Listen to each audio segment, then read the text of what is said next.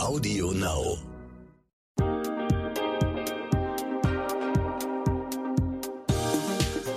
Hi und herzlich willkommen zu einer neuen Folge What the Finance. Mein Name ist Anissa. Die heutige Folge wird präsentiert von der neuen kostenlosen Livestream-Plattform Give Me Live. Auf Give Me Live gibt es alle Streams, die dich interessieren, auf einen Blick.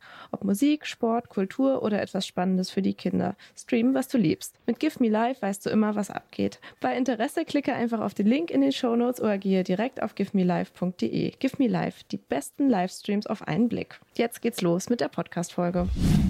Hi und herzlich willkommen zu einer neuen Folge What the Finance. Ich bin Anissa, Host dieses Podcasts und arbeite mich hier in die Themen Finanzen, Geldanlage und Altersvorsorge gemeinsam mit euch ein. In dieser Folge geht es um die Rente und zwar um die staatliche Rente, für die die allermeisten von uns in die Rentenversicherung einzahlen. Zu diesem Thema spreche ich heute mit Gundula Sennewald, Rentenexpertin bei der Deutschen Rentenversicherung. Ich fand die Recherche zu dieser Podcast-Folge wirklich kompliziert und frage mich seitdem, wieso zur Hölle uns niemand beibringt, zum Beispiel in der Schule, wie sich die staatliche Rente berechnet und wie ich einschätzen kann, was ich am Ende überhaupt mal ausgezahlt bekommen werde. Ich musste mir die Bedeutung von richtig vielen Begriffen anlesen, um allein auch nur die Grundlagen zu verstehen. Deshalb möchte ich, dass wir hier alle diese Begriffe klären und auch alle anderen Fragen, die sich mir gestellt haben. Herzlich willkommen in meinem Podcast, Frau Sennewald. Ich bin sehr gerne dabei. Hallo. Das freut mich. Mich irritiert schon das Wort Versicherung. Wieso ist die staatliche Rente eine Versicherung? Also es ist ja so, dass der Mensch seit jeher äh, immer den Wunsch schon hatte, sich gegen bestimmte Lebensrisiken abzusichern oder eben auch äh, für solche Fälle Vorsorge zu tragen. Okay. Und zu diesen Lebensrisiken gehören im Allgemeinen äh, ganz normale Krankheiten, Unfall, dann die Invalidität, wie es früher hieß. Ähm, jetzt sagt man verminderte Erwerbsfähigkeit und äh, erst recht äh, fürs Alter vorzusorgen oder sich gegen Tod abzusichern, also sprich seine Hinterbliebenen mhm. im Falle des eigenen Todes halt abzusichern. Und im Ergebnis ist tatsächlich daraus die heutige Sozialversicherung ähm, entstanden, die insbesondere durch Herrn Bismarck Ende des 19. Jahrhunderts ähm, eingeführt wurde. Also ihm haben wir das zu verdanken, dass tatsächlich Deutschland das erste Land war, in dem eine Sozialversicherung auf der Ebene eingeführt wurde. Wow. Ja, spannend war. Und ähm, so äh, kam es nacheinander zur gesetzlichen Krankenversicherung und Unfallversicherung und dann schlussendlich 1891 auch die gesetzliche Rentenversicherung, die heute äh, unter dem Dach der sogenannten deutschen Rentenversicherung, da sind, das sind die Träger, gebündelt sind. Okay, alles klar. Dann habe ich das schon mal verstanden. Das freut mich sehr. Super. Die Idee zu dieser Podcast-Folge entstand, als ich mit einer Kollegin über einen Brief gesprochen habe, ähm, den sie von der Rentenversicherung zugeschickt bekommen hat. Das war die Renteninformation. Mhm. Sie zeigte mir den Brief und darin stand, wie viel Rente sie wohl mal bekommen wird. Als ich zur Vorbereitung für dieses Gespräch meine Renteninformation gesucht habe, habe ich die gar nicht gefunden und stellte fest, man bekommt die erst zugeschickt, wenn man mindestens fünf Jahre lang gearbeitet hat und über 27 Jahre alt ist. Ich arbeite anscheinend noch keine fünf Jahre lang und habe noch keine Renteninformation bekommen. Warum ist das eigentlich so geregelt? Man geht einfach davon aus, ähm, also sprich, dieses Lebensalter 27 ist so ungefähr der Punkt, an dem man aus, davon ausgehen kann, dass ein Versicherter bereits fünf Jahre gearbeitet hat. Und ähm, dann erhalten eben frühestens ab dem 27. Lebensjahr tatsächlich die Versicherten jährlich automatisch diese Renteninformationen, aber eben Bedingung ist, dass man mindestens fünf Jahre, sprich 60 Kalendermonate, schon mal Beiträge in die Rentenversicherung abgeführt hat das ist dann unterm Strich ja auch die Grundvoraussetzung, um überhaupt mal später einen Rentenanspruch zu haben. Zuvor würde es ja gar keinen Sinn machen, eine okay. Renteninformation zu schicken. Kann mir das auch jemand anderes berechnen, außer die deutsche Rentenversicherung? Nein, äh, weil nur uns werden ja sozusagen die entsprechenden Daten, die sich Versicherungszeiten nennen, übermittelt von den Arbeitgebern oder eben ähm, bei uns ist der Sammelpunkt. Okay. Ähm, ich habe dann also versucht, online eine vorzeitige Renteninformation zu beantragen und habe dann aber eine Wartezeitauskunft zugeschickt bekommen von, von Ihnen sozusagen. Was ist das genau? Eine Wartezeitauskunft ist eben auch ein Informationsschreiben für unsere Versicherten, die ähm, gerade dann versendet wird, wenn eben äh, Versicherte wissen wollen, wie ist ihr Stand der Dinge. Also sprich, sie wollen gerne Renteninformationen haben und haben aber die Voraussetzungen noch nicht erfüllt, wie eben gerade, ich habe noch keine fünf Jahre. Dann geht automatisch eine Wartezeitauskunft, äh, eine interessante Begrifflichkeit, äh, an die Versicherten heraus. Und ähm, dieser ist äh, in jedem Fall ein Versicherungsverlauf beigefügt der sozusagen die bisherige Erwerbsbiografie ähm, des Antragstellers der Versicherten widerspiegelt und dort auch eine Auflistung gibt, welche Zeiten bisher bei uns berücksichtigt sind und welche noch nicht. Und es wird eben auch eine Aussage getroffen, wie viele Monate ich bisher überhaupt schon mal in der Rentenversicherung zurückgelegt habe. Mm, das steht bei mir auch drin. Das finde ich auch ganz spannend, einfach mal zu sehen, was wann gezählt wurde. Ja. Und finde es tatsächlich ganz super, wenn man noch keine fünf Jahre arbeitet, dass man sich das zwischendrin einfach mal zuschicken lässt. Ja, das ist eine gute Idee. ähm, Kolleginnen von mir, die noch keine fünf Jahre arbeiten, also festangestellt, mhm. ähm, so wie ich, bekommen aber schon eine Renteninformation, weil sie mit ihren Nebenjobs als Schülerinnen oder Studentinnen schon eingezahlt haben ich erinnere mich daran, dass ich als als ich als Werkstudentin gearbeitet habe, mich damals immer davon befreien lassen habe. Aber im Rückblick ist das jetzt ja gar nicht so clever gewesen. Ja, weil in der Rentenversicherung heißt es halt, jeder Monat zählt, wenn ich dann auch für diesen Monat einen Beitrag gezahlt habe. Und gerade Werkstudenten, da hat man halt die Option, weil es eben nur für einen bestimmten Zeitraum ist, äh, dass man kurzfristig beschäftigt ist, sich befreien zu lassen und zahlt dann in dem Fall tatsächlich auch keine Rentenversicherungsbeiträge. Aber nichtsdestotrotz ähm, ist es so, wenn Ihre Kollegin eben tatsächlich in einem Nebenjob gearbeitet hat, dann waren das in der regelmäßig ja auch sogenannte Minijobs. Und aus einem Minijob werden auch Beiträge in die Rentenversicherung abgeführt mit einem geringeren Prozentsatz für einen selbst als Arbeitnehmer. Aber der Monat zählt genauso mit, äh, weil es eben überhaupt nicht auf die Höhe des Verdienstes ankommt. Und so ist es eben auch möglich, tatsächlich schon mit 27 halt ähm, die fünf Jahre voll zu haben, ohne jetzt schon die ganze Zeit in einer festen Beschäftigung gearbeitet zu haben. Mhm. Funktioniert die Rentenversicherung also nach einem Leistungsprinzip? Je mehr ich einzahle, desto mehr bekomme ich am Ende und ist es eigentlich auch nur mein eigenes Geld, was ich da einzahle oder gibt es da noch Zuschüsse? Also im Grunde genommen ja. Es, sie funktioniert nach einem Leistungsprinzip. Das heißt, neben der Anzahl der Beiträge bestimmen eben auch die Höhe der eingezahlten Beiträge äh, meine späteren Rentenansprüche, sprich wie hoch mal meine Rente ausfallen wird. Und wenn ich jetzt in einer Beschäftigung bin, in einer abhängigen Beschäftigung, richtig mit Arbeitsvertrag als Arbeitnehmerin, wird es wie bei allen Beschäftigungsverhältnissen dann ähm, der monatliche Beitrag vom Arbeitgeber und Arbeitnehmer getragen. Beide tragen diesen Beitrag je zur Hälfte. Wenn ich dagegen halt selbstständig tätig bin, bin ich in der Eigenverantwortung und wenn ich in die Rentenversicherung einzahle, muss ich diesen Beitrag aber in voller Höhe halt alleine einzahlen. In anderen Fällen gibt es tatsächlich auch Zuschüsse, man kann es so nennen, Zuschuss, ähm, weil zum Beispiel, wenn ich wegen Kindererziehung zu Hause bleibe, bekomme ich vom Vaterstaat tatsächlich drei Jahre Kindererziehungszeiten pro Kind. Und diese Beiträge zahlt der Staat. Und zwar in voller Höhe. Und Beiträge werden aber nicht immer bis x Ultimo gezahlt, sondern es gibt auch eine Obergrenze, eine sogenannte Beitragsbemessungsgrenze, diese liegt in diesem Jahr bei monatlich 6.900 Euro brutto. Mhm. Wenn ich darüber hinaus verdiene, brauche ich für diesen darüber liegenden Betrag keinen Beitrag mehr zahlen.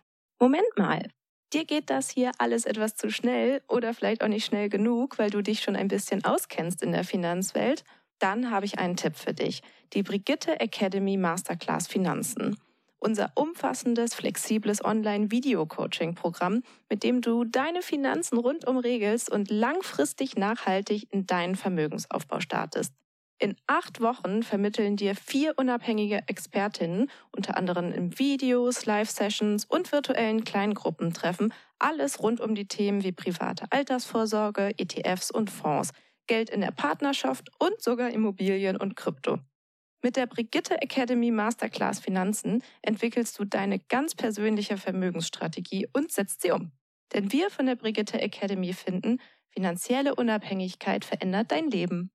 Du willst wissen, wie genau? Auf brigitte.de slash masterclass minus Rabatt 100 und die 100 als Ziffer ausgeschrieben, findest du alle wichtigen Informationen zur Masterclass, Timings und Tickets.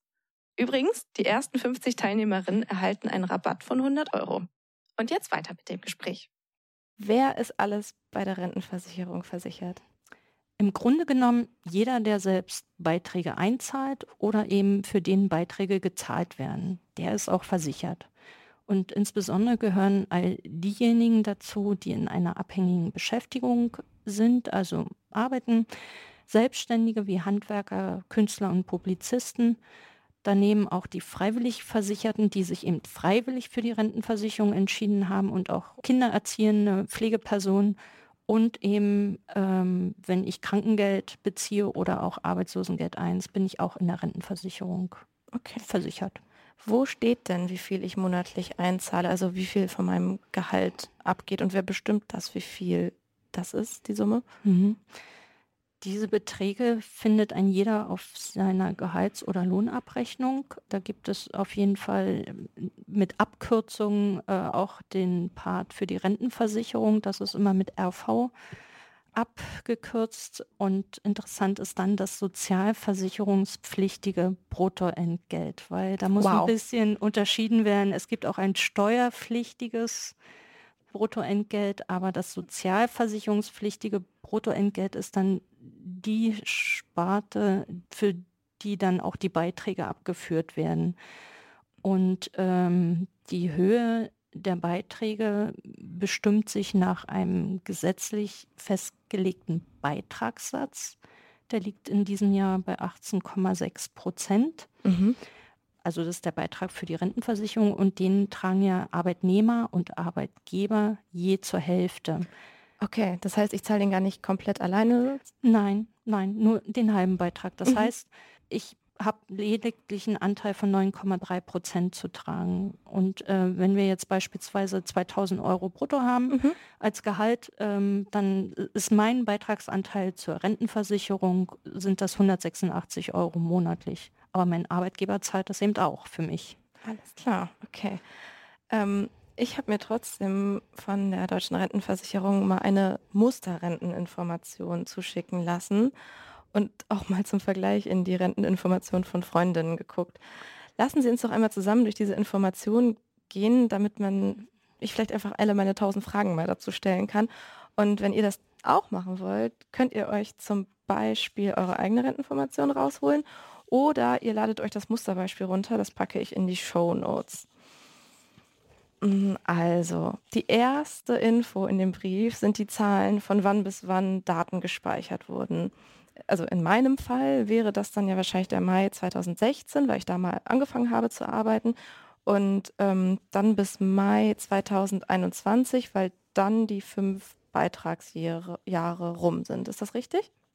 Nur halb. Okay. Aber ähm, es ist so, Tatsächlich beginnt der Zeitraum, der dort aufgeführt ist, mit der ersten Beschäftigung beziehungsweise mit dem allerersten Beitrag, den man mal in die Rentenversicherung eingezahlt hat und endet dann regelmäßig immer zum 31.12.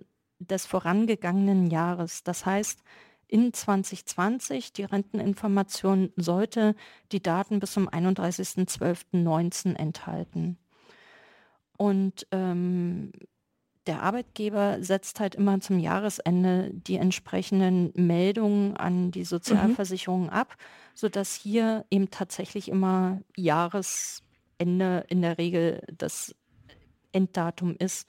Sollte das mal nicht der Fall sein, äh, können Versicherte an der Stelle halt tatsächlich prüfen, ob alle Daten der Rentenversicherung korrekt vorliegen, weil manchmal hat man vielleicht einen Arbeitgeberwechsel und ähm, von dem neuen Arbeitgeber sind noch keine Daten gemeldet worden, dann würde man sehen, dass beispielsweise nur das Entgelt bis zum 31.07. übermittelt wurde. Und ähm, was ist mit den letzten fünf Monaten des vorangegangenen Jahres? Mhm. Und da kann man dann an der Stelle mal bei der Rentenversicherung Kontakt aufnehmen und fragen, liegt Ihnen denn inzwischen eine Meldung von meinem neuen Arbeitgeber vor? Okay, ja, ist also gar nicht so doof, das vielleicht auch nochmal äh, selber zu checken. Dann steht da ein Datum zur Regelaltersrente. Was ist denn die Regelaltersrente? Die Regelaltersrente ist tatsächlich die Altersrente, die man mit Eintritt des regulären Renteneintrittsalters erreichen kann. Und das ist für alle Versicherten, die ab 1964 geboren sind, zu denen wir beide gehören, ähm, dann das 67. Lebensjahr. Und äh, für Versicherte, die eben vor 1964 geboren sind, gibt es noch Sonderregelungen, die können zu einem geringeren, also die, die müssen nicht 67 sein, ähm, um die Regelaltersrente später zu bekommen. Okay, und wie hoch ist dann die Regelaltersrente? Die Regelaltersrente kann ich jetzt so pauschal gar nicht sagen, weil es kommt ja darauf an, wie viele Beitragsmonate ich im Versicherungskonto habe, also wie viele Jahre ich gearbeitet habe und ähm, mit welchem Verdienst ich gearbeitet habe. Kann sich diese Zahl nochmal ändern, also diese 67 Jahre? Ja, weil das ist ja eine gesetzliche Regelung. Mhm. Also wir sind darauf angewiesen, was jetzt auch ähm, sozusagen über den Gesetzgeber mal noch veranlasst wird. Alles klar. Ich habe online auch bei Ihnen auf der Website ähm, auf dem Rentenbeginnsrechner äh, versucht herauszufinden, wann ich denn in Rente gehe. Und da standen dann tatsächlich drei verschiedene Zahlen. 2052, 2054 und 2056. Warum sind das drei Zahlen? Also erstmal schlussfolgere ich daraus, dass Sie 1989 geboren Richtig. sind. Ah, okay. Weil die Auflösung ist die folgende. Ähm, es gibt sozusagen drei Rentenalter-Eintrittsoptionen. Das ist einmal äh, nämlich äh, ein Renteneintritt mit 63 Jahren, das wäre 20.052. Mhm. Dann mit 65 Jahren beziehungsweise mit 67 Jahren zur regulären Altersrente dann 2056. Und äh, das sind sozusagen der frühestmögliche mhm. Rentenbeginn mit Abschlägen. Das heißt, dann hat man eine Rentenminderung noch dabei. Ähm, der frühestmögliche Rentenbeginn ist mit 65 ohne Rentenminderung und reguläre Alter halt mit 67. Okay. Dürfte ich auch ganz wann anders in Rente gehen? Grundsätzlich ist das früheste Renteneintrittsalter für eine Altersrente tatsächlich das 63. Lebensjahr. Davor äh, ist es lediglich möglich, wenn man eine Schwerbehinderung hat, zumindest nach jetzigem Stand. Und es ist immer auch daran gekoppelt, dass man mindestens 35 Versicherungsjahre bei uns hat. Mhm, okay, alles klar. Dann auf dieser ähm, Renteninformation stehen da drei Zahlen also in diesem Beispiel, was ich mir ja. zuschicken lassen habe, dieses Musterbeispiel, ähm, vielleicht können wir da einmal durchgehen. Da steht einmal die Zahl der Rente wegen voller Erwerbsminderung. Ähm, was bedeutet das denn? Volle Erwerbsminderung ist also ein, ein, ja, ein Zustand, der eben durch Krankheit, Unfall eingetreten sein kann, dass man nicht mehr in der Lage ist, äh, einem einer Erwerbstätigkeit nachkommen zu können. Und äh, diese Erwerbsminderung wird tatsächlich nochmal in zwei Stufen klassifiziert, in volle Erwerbsminderung. Das heißt, ich kann nicht mal mehr drei Stunden mhm. täglich arbeiten. Und es gibt noch die teilweise Erwerbsminderung, die wäre dann in dem Bereich, wenn ich zwar noch ein bisschen, also noch unter sechs Stunden jeden Tag arbeiten könnte. Aber diese Rente wird jetzt hier nicht ausgewiesen, äh, weil sie wäre genau halb so hoch wie die Rente wegen voller Erwerbsminderung. Okay. Aber das ist auch immer daran gekoppelt, dass man trotz dessen diese fünf Jahre haben muss. Mm, okay. Wobei für junge Leute es hier auch noch Ausnahmeregelungen gibt, wenn es im zeitlichen Zusammenhang mit Ausbildungszeiten etc. Da gibt es noch besondere mm. Möglichkeiten. Okay. Und ähm, dann steht da die Höhe meiner künftigen Regelaltersrente. Also es, beide Zahlen waren ja auch wirklich immer Stand jetzt. Ja. Wenn alles so bleiben würde, wie ich bisher jetzt eingezahlt habe mit gleichem Gehalt. Ja, wobei also dieser mittlere Wert, Mhm. also der auf der Renteninformation genannt ist, das ist tatsächlich der Istwert der heutigen Rentenanwartschaft. Also das, was ich bis heute einge oder bis zu diesem Endzeitraum jetzt ähm, eingezahlt habe, sprich bis Ende 2019, daraus ergibt sich dieser mittlere Wert, Mhm. sprich die Rentenanwartschaft äh, für die Regelaltersrente. Und der dritte Wert, Mhm. der da aufgeführt wird, ist eine reine Prognose, aber nur aus den letzten fünf Jahren, die ich eingezahlt habe. Daraus wird eine Prognose gemacht. Das Okay. heißt, dieser Fünfjahreszeitraum verschiebt sich immer. Also Mhm. so dass ähm, im nächsten Jahr eben ähm, das vergangene Jahr mitzählt, aber eben das sechste Jahr davor nicht mehr. Okay. Das heißt, die Prognose ändert sich auch, wenn ich zum Beispiel in den letzten fünf Jahren in Elternzeit war und nicht wirklich viel mehr verdient habe. Nein, wir kommen, glaube ich, noch Mhm. zu einer Frage, wo ich ein bisschen intensiver auf die Kindererziehungszeiten noch eingehen könnte. Aber für Kindererziehungszeiten zahlt ja der Staat Okay. tatsächlich Beiträge. Und da habe ich in der Regel eigentlich keinen Verlust, weil ich werde so gestellt, als hätte ich den Durchschnitt verdient ähm, von allen Erwerbstätigen.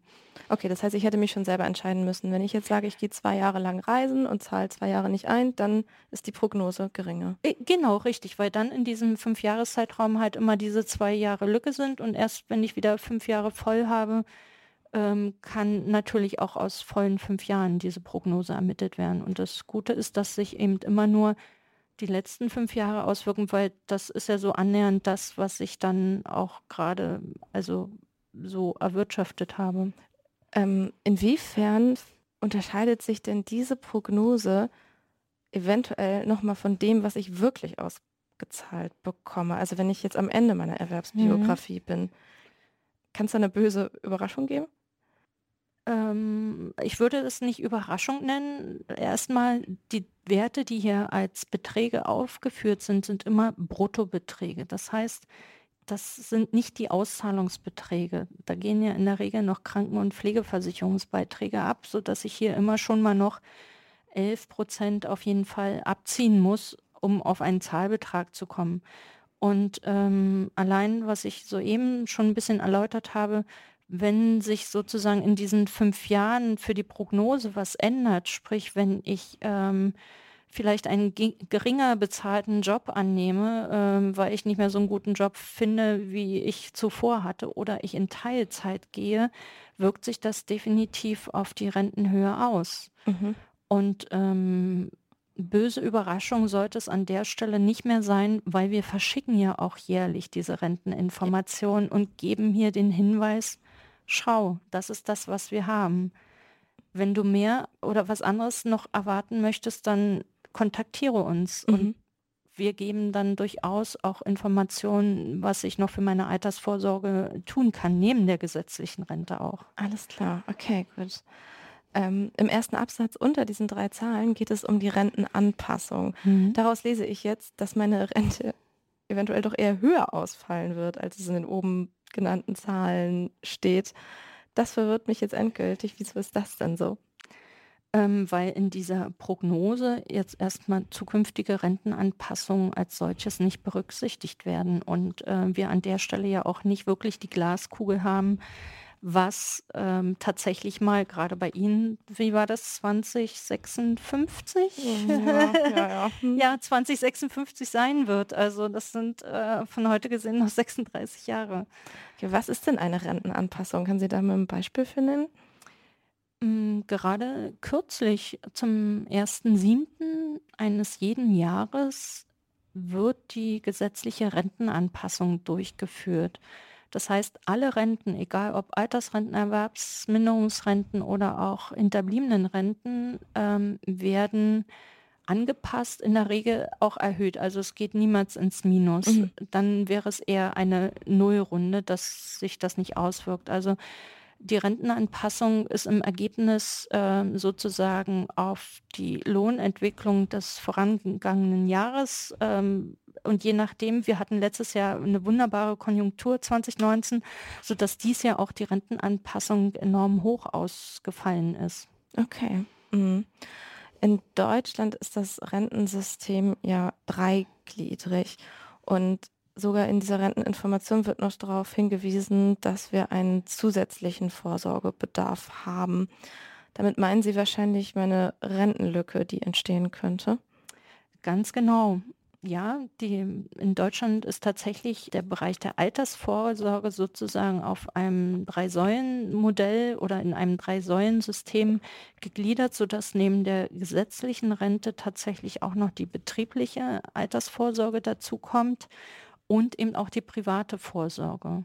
Und in beiden Fällen kann man schauen, was bietet mir der Arbeitgeber an, an Möglichkeiten und privat muss man eben entscheiden, welcher Typ man ist, wofür man sich entscheiden möchte. Und an der Stelle bietet tatsächlich ähm, die deutsche Rentenversicherung als neutraler Informationsgeber ähm, Gespräche an, um sich gerade auch in jungen Jahren mal anhand einer Renteninformation und vielleicht habe ich schon äh, einen Riester-Vertrag halt oder mein Arbeitgeber hat ähm, den, den Vertrag für mich, eine Direktversicherung, da kann man sich dann auch mal informieren lassen und sagen, was habe ich denn daraus zu erwarten? Mhm. Hab, wie groß ist noch meine Lücke oder wo könnte ich vielleicht noch Potenzial äh, finden? Okay, ja.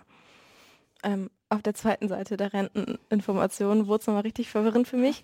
Da steht dann nämlich auf einmal, dass die Höhe meiner Rente was mit Rentenpunkten zu tun hat. Warum gibt es die Rentenpunkte? Was sind die und wie berechnen die sich?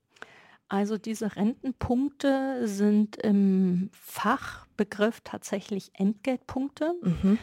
Umgangssprachlich sagt man eben gerne Rentenpunkte, weil es äh, ja unser oder der kleinste Bestandteil der Rentenberechnung ist.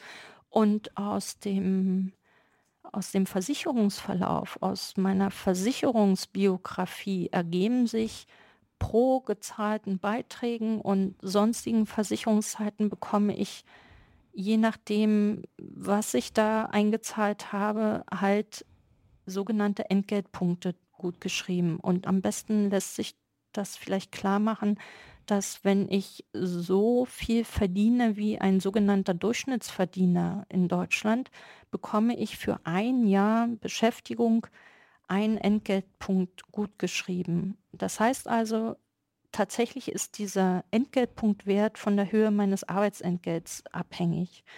Und ähm, beispielsweise in diesem Jahr liegt der Durchschnittsverdienst bei etwas über 40.000, genau 40.551 Euro. Und wenn ich in diesem Jahr so viel verdienen würde, brutto, sozialversicherungspflichtiges Brutto, dann bekäme ich für 2020 tatsächlich einen Entgeltpunkt gut geschrieben. Wenn ich darüber verdiene oder eben darunter, wird eben dieser Wert höher oder geringer als eins. Okay, das heißt, ich kann auch einen halben oder einen Drittelpunkt bekommen. Genau, wenn ich zum Beispiel ähm, genau ähm, die Hälfte von 40.000 sind halt ähm, 20.225,50 äh, Euro verdiene, ähm, dann bekomme ich tatsächlich nur einen halben Entgeltpunkt äh, gut geschrieben für mhm. das laufende Kalenderjahr. Okay. Im Beispiel darunter sind die eingezahlten Beiträge und Punkte von mir oder jetzt in diesem Musterbrief auch einmal aufgelistet. Mhm. Das heißt, diese Zahlen ändern sich dann aber auch in jedem Jahr und in jedem Renteninformationsbrief. So ist es. Wenn ich sozusagen auf der Seite 1, wenn sich hier der Zeitraum ändert, für den diese Renteninformation erstellt wird, sollte auch auf der Rückseite auf jeden Fall bei den Rentenbeträgen und Entgeltpunkten Zuwachs sein. Mhm. Also ähm, ein Minus sollte da nicht passieren, weil wir ziehen ja nicht was ab. Äh, wenn nichts reinkommt, kann nichts dazukommen. Aber äh, in keinem Fall wird was abgezogen. Und gerade an der Stelle, wenn ich hier keinen Zuwachs sehe, ähm, kann ich nochmal die Seite umdrehen, auf die Vorderseite schauen, ob denn hier tatsächlich auch bis zum Ende des Vorjahres überhaupt die Daten berücksichtigt mhm. sind. Okay, genau. Sie haben das gerade schon ein paar Mal ähm, so ähm, nebenbei gesagt, alle Zahlen sind Brutto- oder Nettowerte? Es sind Bruttowerte. Okay, das heißt, es werden noch Kranken- und Pflegeversicherungsbeiträge und Steuern abgezogen. Kranken- und Pflegeversicherungsbeiträge werden tatsächlich ähm, von der deutschen Rentenversicherung berücksichtigt, allerdings erst eben mit dem endgültigen Rentenbescheid. Das ist vollkommen korrekt. Aber was die Steuern angeht, die werden nicht von uns erhoben. Die muss ein jeder dann selbst im Rahmen seiner jährlichen Steuererklärung mit dem Finanzamt selbst abklären, inwiefern da tatsächlich Steuern fällig sind, steht dann auf einem ganz anderen Papier. Okay, ist klar. Ähm, wir haben vorhin schon mal kurz darüber gesprochen, was sich verändert, wenn ich zum Beispiel ein Kind bekomme. Mhm. Ähm, aber es gibt ja auch zum Beispiel den Fall, dass ich heirate, mich scheiden ja. lasse, einfach die Lebensumstände ändern. Hat das alles Auswirkungen auf die Rente und muss ich sowas melden? Weiß das die Rentenversicherung von selber? Wie funktioniert das? Äh, ganz so ist es noch nicht. Also im besten Fall gibt man tatsächlich der Rentenversicherung auch einen Hinweis in Schriftform. Gerade Namensänderungen sind sehr hilfreich, wenn wir davon erfahren. Stimmt. Wenn das jetzt nicht übers äh, Einwohnermeldeamt uns übermittelt wird, ähm, dass wir eben auch Post zustellen können, dass der richtige Name am Briefkasten dran steht, weil wenn wir nicht zusenden können, ähm, erhalten sie auch nicht die Renteninformationen. Die Geburt eines Kindes wird uns in der Regel auch über die Krankenkasse übermittelt. Allerdings erhalten wir da nur die Information, dass ein Kind geboren wurde, beziehungsweise wie, wie, wie viele Kinder, das können mhm. ja auch mhm. Zwillinge oder Drillinge gewesen sein. Und dadurch wird automatisch tatsächlich ähm, ein Informationsbrief der werden oder der frisch gebackenen Mutter übersandt, dass der Staat halt hier Kindererziehungszeiten zubilligt, ähm, die aber nicht automatisch dem Rentenversicherungskonto gut geschrieben okay. werden, weil nicht, dass man das in Frage stellt, dass die Mutter nicht das Kind erziehen wird, sondern einfach manchmal sind eben die Lebensumstände auch anders, dass das Kind vielleicht gar nicht die drei Jahre von der Mutter erzogen wird. Mhm, ähm, wenn die Pflege oder im traurigsten Fall die Mama verstirbt. Ähm, also einfach die Zuordnung der Kindererziehungszeiten kann immer erst im Nachhinein dann erfolgen. Okay, das ergibt tatsächlich Sinn, klar. Ähm, ab dem 55. Lebensjahr erhalten wir alle auch die Rentenauskunft. Was steht dann, dann nochmal wieder anderes drin als in dieser Renteninformation, über die wir gerade die ganze Zeit sprechen? Das stimmt. Also die Renteninformation hat ja regelmäßig nicht so viele Seiten. Also wie Sie selbst sehen, hat die eigentlich maximal drei Seiten und es ist eben eine Information sehr komprimiert. Und eine Rentenauskunft ist tatsächlich an der Stelle deutlich ausführlicher.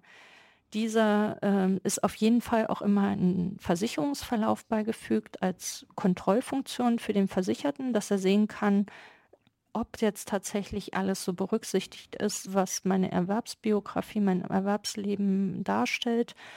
Und in einer Rentenauskunft wird viel, viel ausführlicher auf die einzelnen Altersrenten und auch auf die Erwerbsminderungsrente eingegangen und auch auf deren Hinzuverdienstmöglichkeiten beispielsweise. Und wie Sie selbst äh, jetzt schon bekommen haben, wird auch eine Aussage zu den einzelnen Wartezeiten für die verschiedenen Renten mhm. gegeben. Also da steht dann, wie viele Monate habe ich jetzt zum Beispiel. Die große Frage, habe ich bereits 45 Beitragsjahre? Das sind 540 Monate und wenn ich zum Beispiel erst 499 habe, weiß ich, da fehlen mir noch ein paar Jahre. Und äh, mit 55 sagt man sich einfach, also sagt der Gesetzgeber einfach, da ist man schon sozusagen in dem Fokus, wo man sich vielleicht über die spätere Rente mal Gedanken macht und bekommt dann alle drei Jahre halt dieses umfangreiche Papier statt der einfachen Renteninformation. Sie schütteln den Ja, Kopf. ich lache einfach nur, weil ich denke, ich habe nicht mal fünf Jahre zusammen. Wie soll ich denn auf diese Hunderte von Monate kommen? Also ich werde einfach. Na, das hört sich einfach ein bisschen viel an, aber äh, ganz ehrlich, Sie sind ja auch noch jung und äh, fünf Jahre sind auch schon mal 60 Monate. Mhm. oh Gott, oh Gott. Ähm, Sie haben gesagt, die Renteninformation ist eigentlich relativ ähm, kompakt. Trotzdem finden sich da auch Infos über die Kaufkraft und die Inflation. Warum schreiben Sie das da rein?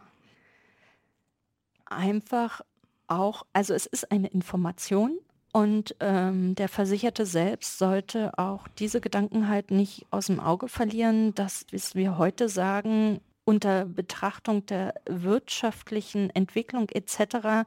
wird sich da was ändern. Und gerade heute, was heute 100 Euro sind, äh, sind in 30 Jahren nicht mehr 100 Euro. Also mhm.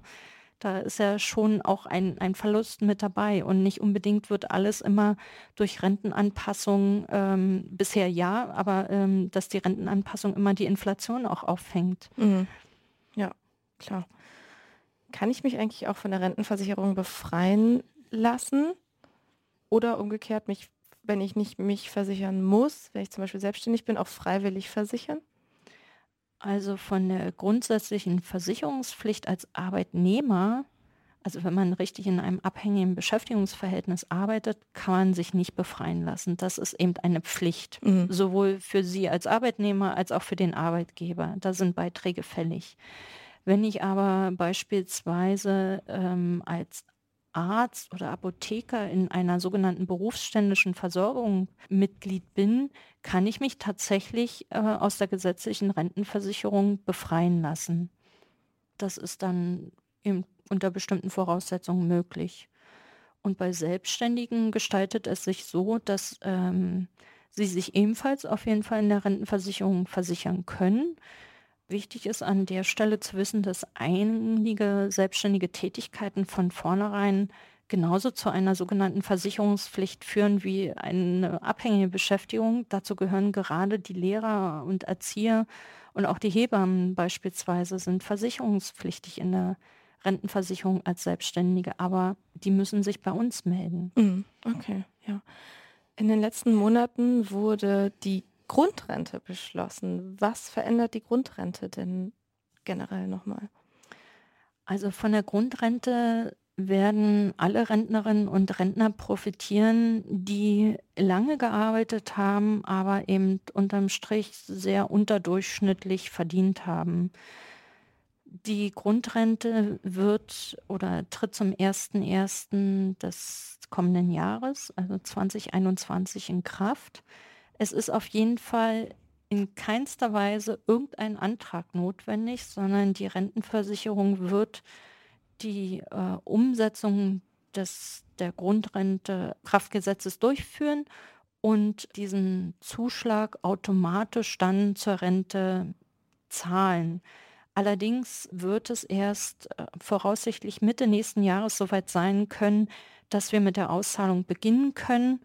Und äh, wer zu diesem Zeitpunkt erstmals eine Rente erhält oder äh, bereits Rentenbezieher ist, wird dann auch diese Leistung erhalten, beziehungsweise für diese Personengruppe wird dann der Anspruch geprüft. Natürlich wird nicht alles schon Mitte nächsten Jahres ausgezahlt werden können. Das werden wir sukzessive halt abarbeiten.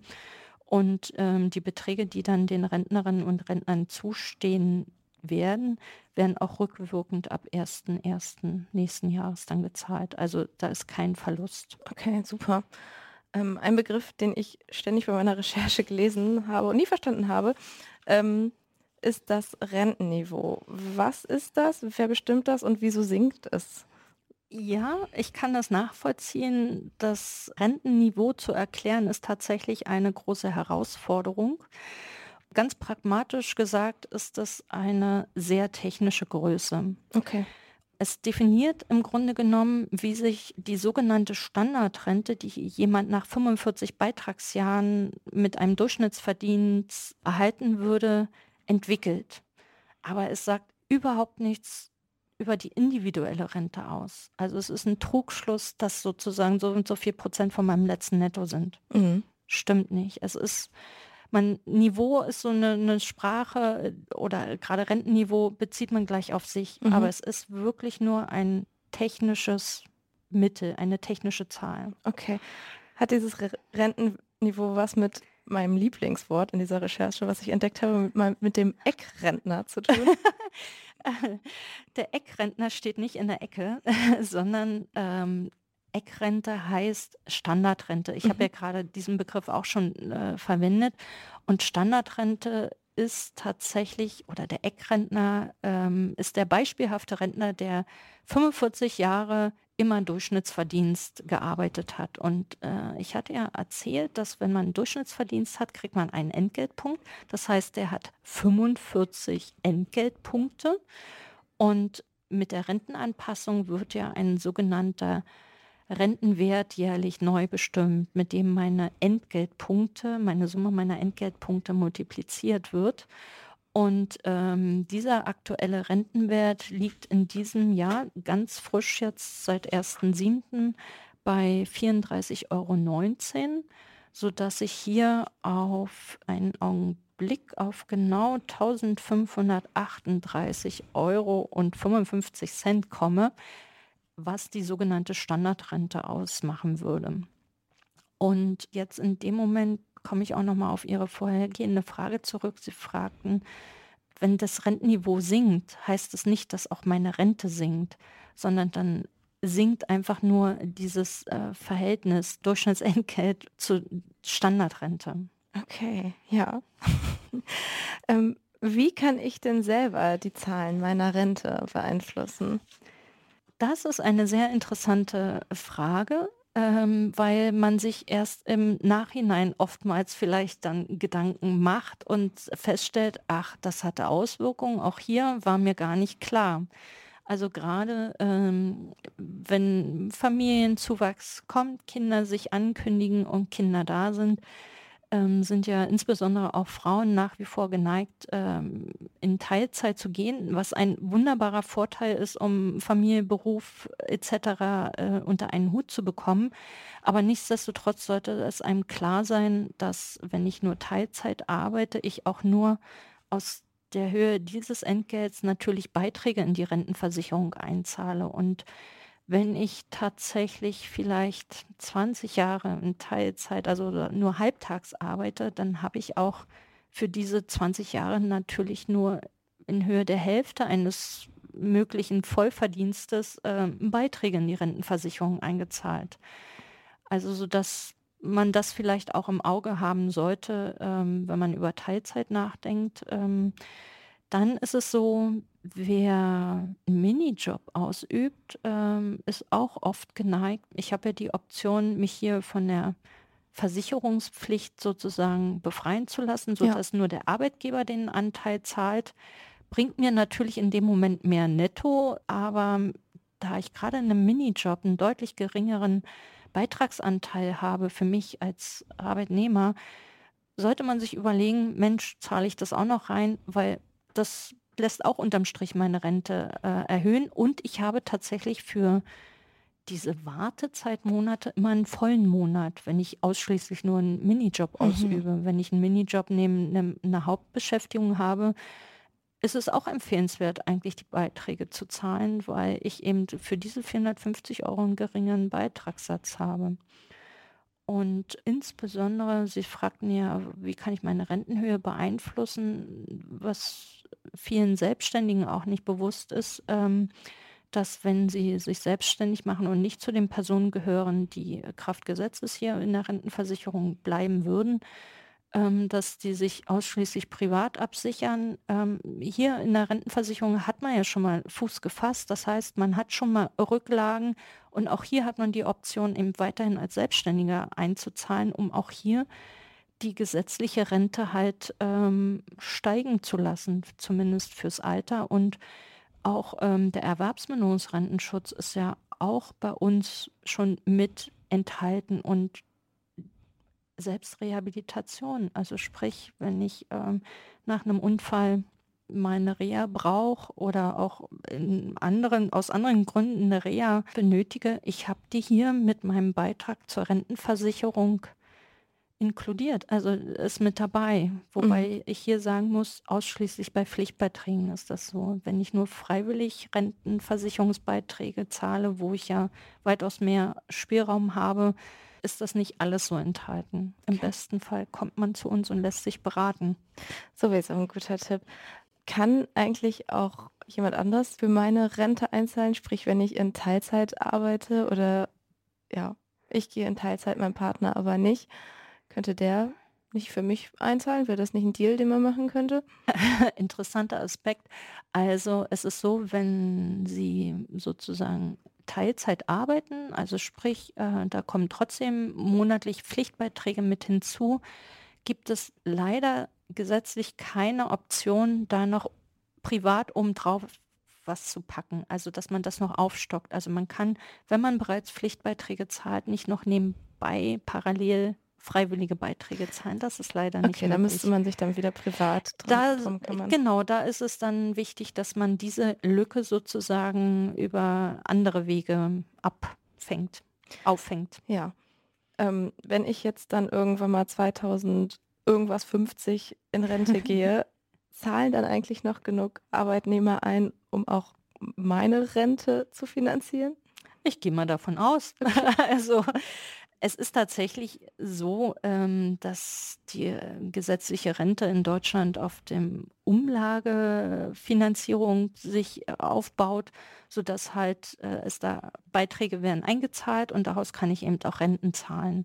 Und deswegen ist es wichtig und schön zu wissen, dass die Geburtenrate in Deutschland stetig ansteigt, sodass wir auch in weiterer Zukunft äh, mehr Beitragszahler haben, sofern wir sie auch alle in den Arbeitsmarkt einbinden können. Also der Arbeitsmarkt muss Arbeitsplätze zur Verfügung haben, damit wir halt Beiträge bekommen und auch sich die Rentenversicherung eben neben den Bundeszuschüssen finanzieren kann. Ich hoffe mal, dass wir alle noch den Satz von Norbert Blüm, die Rente ist sicher, auch in 30 Jahren sagen können. Wow, ich danke Ihnen vielmals für Ihre Expertise und für Ihre Zeit, Frau Sennewald. Vielen Dank auch, dass ich mit dabei sein konnte. Sehr gut.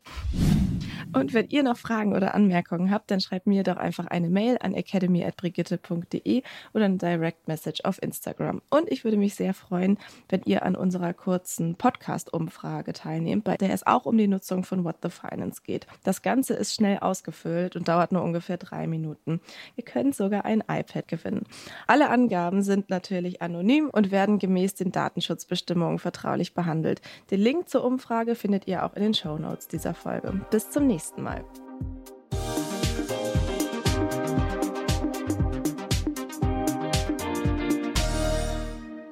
Die heutige Folge wurde präsentiert von Give Me Live, der neuen kostenlosen Livestream-Plattform. Klick jetzt auf den Link in die Show Notes oder gehe direkt auf givemelive.de. Give Me Live, die besten Livestreams auf einen Blick. Audio Now.